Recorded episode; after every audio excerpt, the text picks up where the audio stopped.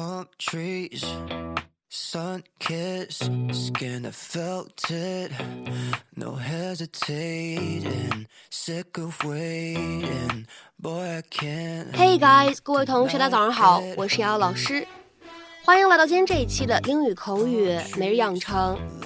在今天这一期节目当中呢，我们将会一起来学习一段来自于《绝望的主妇》第一季第二十三集当中的英文台词。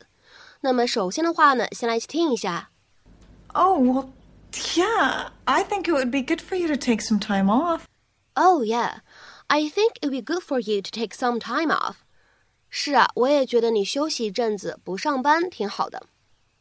Oh yeah, I think it'd be good for you to take some time off. Oh yeah, I think it would be good for you to take some time off. 那么在今天这样一段英文台词当中呢，我们需要注意哪些发音技巧呢？首先，第一处 think it 放在一起呢，可以做一个非常自然的连读，我们呢可以读成 think it，think it，think it。再来看一下第二处 it would 放在一起呢，可以做一个类似于不完全爆破的处理， 所以呢，我们可以读成 it would，it would，it would。而第三处发音技巧 would be 放在一起呢，失去爆破 would be would be good for 放在一起呢，可以有一个不完全爆破的处理，所以呢，我们可以读成 good for good for good for take some 放在一起呢，可以有一个不完全爆破的处理，所以呢，我们可以读成 take some take some take some。而再来看一下最后这一处发音技巧，time off 放在一起呢，可以做一个连读，我们呢可以读成 time off，time off，time off。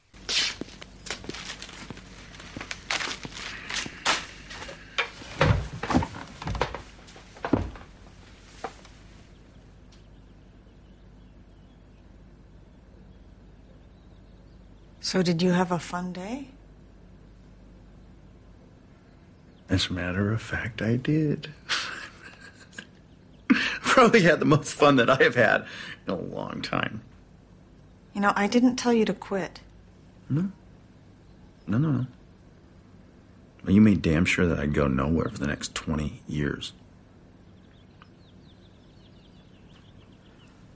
I don't know what to say.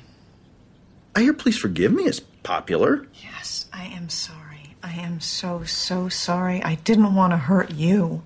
But I was trying to protect our family.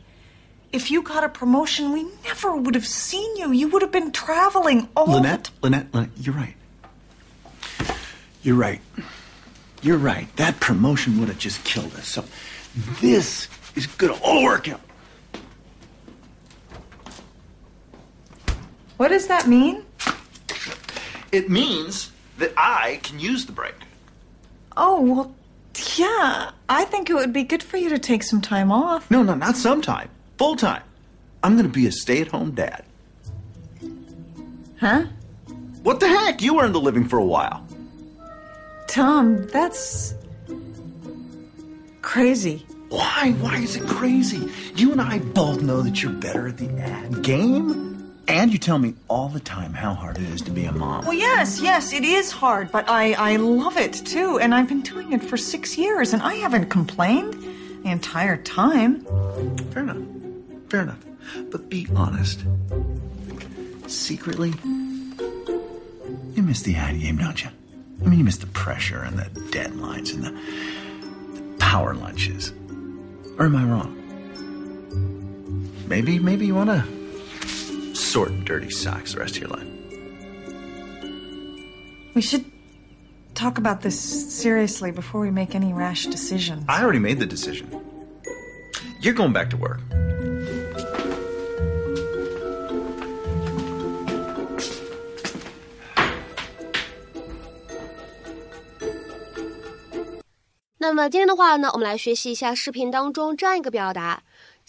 take some time off。Take some time off。那么它在此时这样的一个上下文环境当中呢，其实完整的说法应该是 take some time off from work。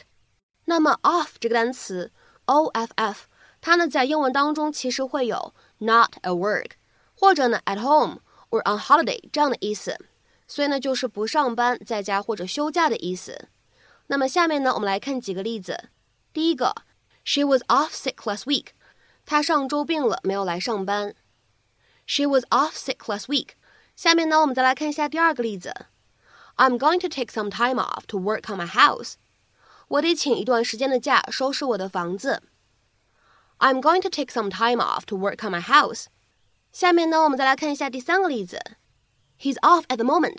Can I get him to ring you back？他这会儿不在，我能让他之后给你回电话吗？He's off at the moment. Can I get him to ring you back？所以呢，在看完这样的一些例子之后呢，自然的啊，我们说 take some time off from work，它呢可以理解成为什么样的意思呢？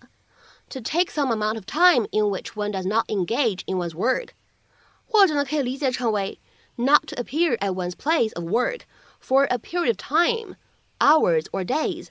那么在口语当中呢，你也可以直接说 take off from work，它的意思呢是一样的，都是休假不工作的意思。 那么下面呢，我们来看几个例子。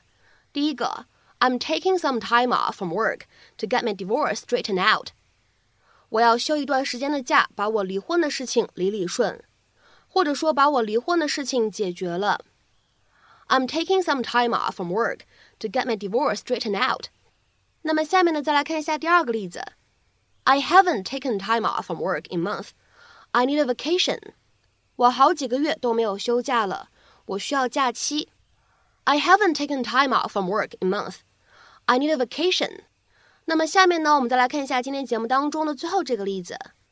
I will have to take off from work to go to the doctor. 我得请假去看医生，或者说呢，我得休假去看医生。I will have to take off from work to go to the doctor. 那么在今天节目的末尾呢，请各位同学尝试翻译以下句子，并留言在文章的留言区。I want to take some time off from work and paint the house. I want to take some time off from work and paint the house. 那么这样一个句子应该如何去理解和翻译呢？期待各位同学的踊跃发言。我们下期节目再会，See you.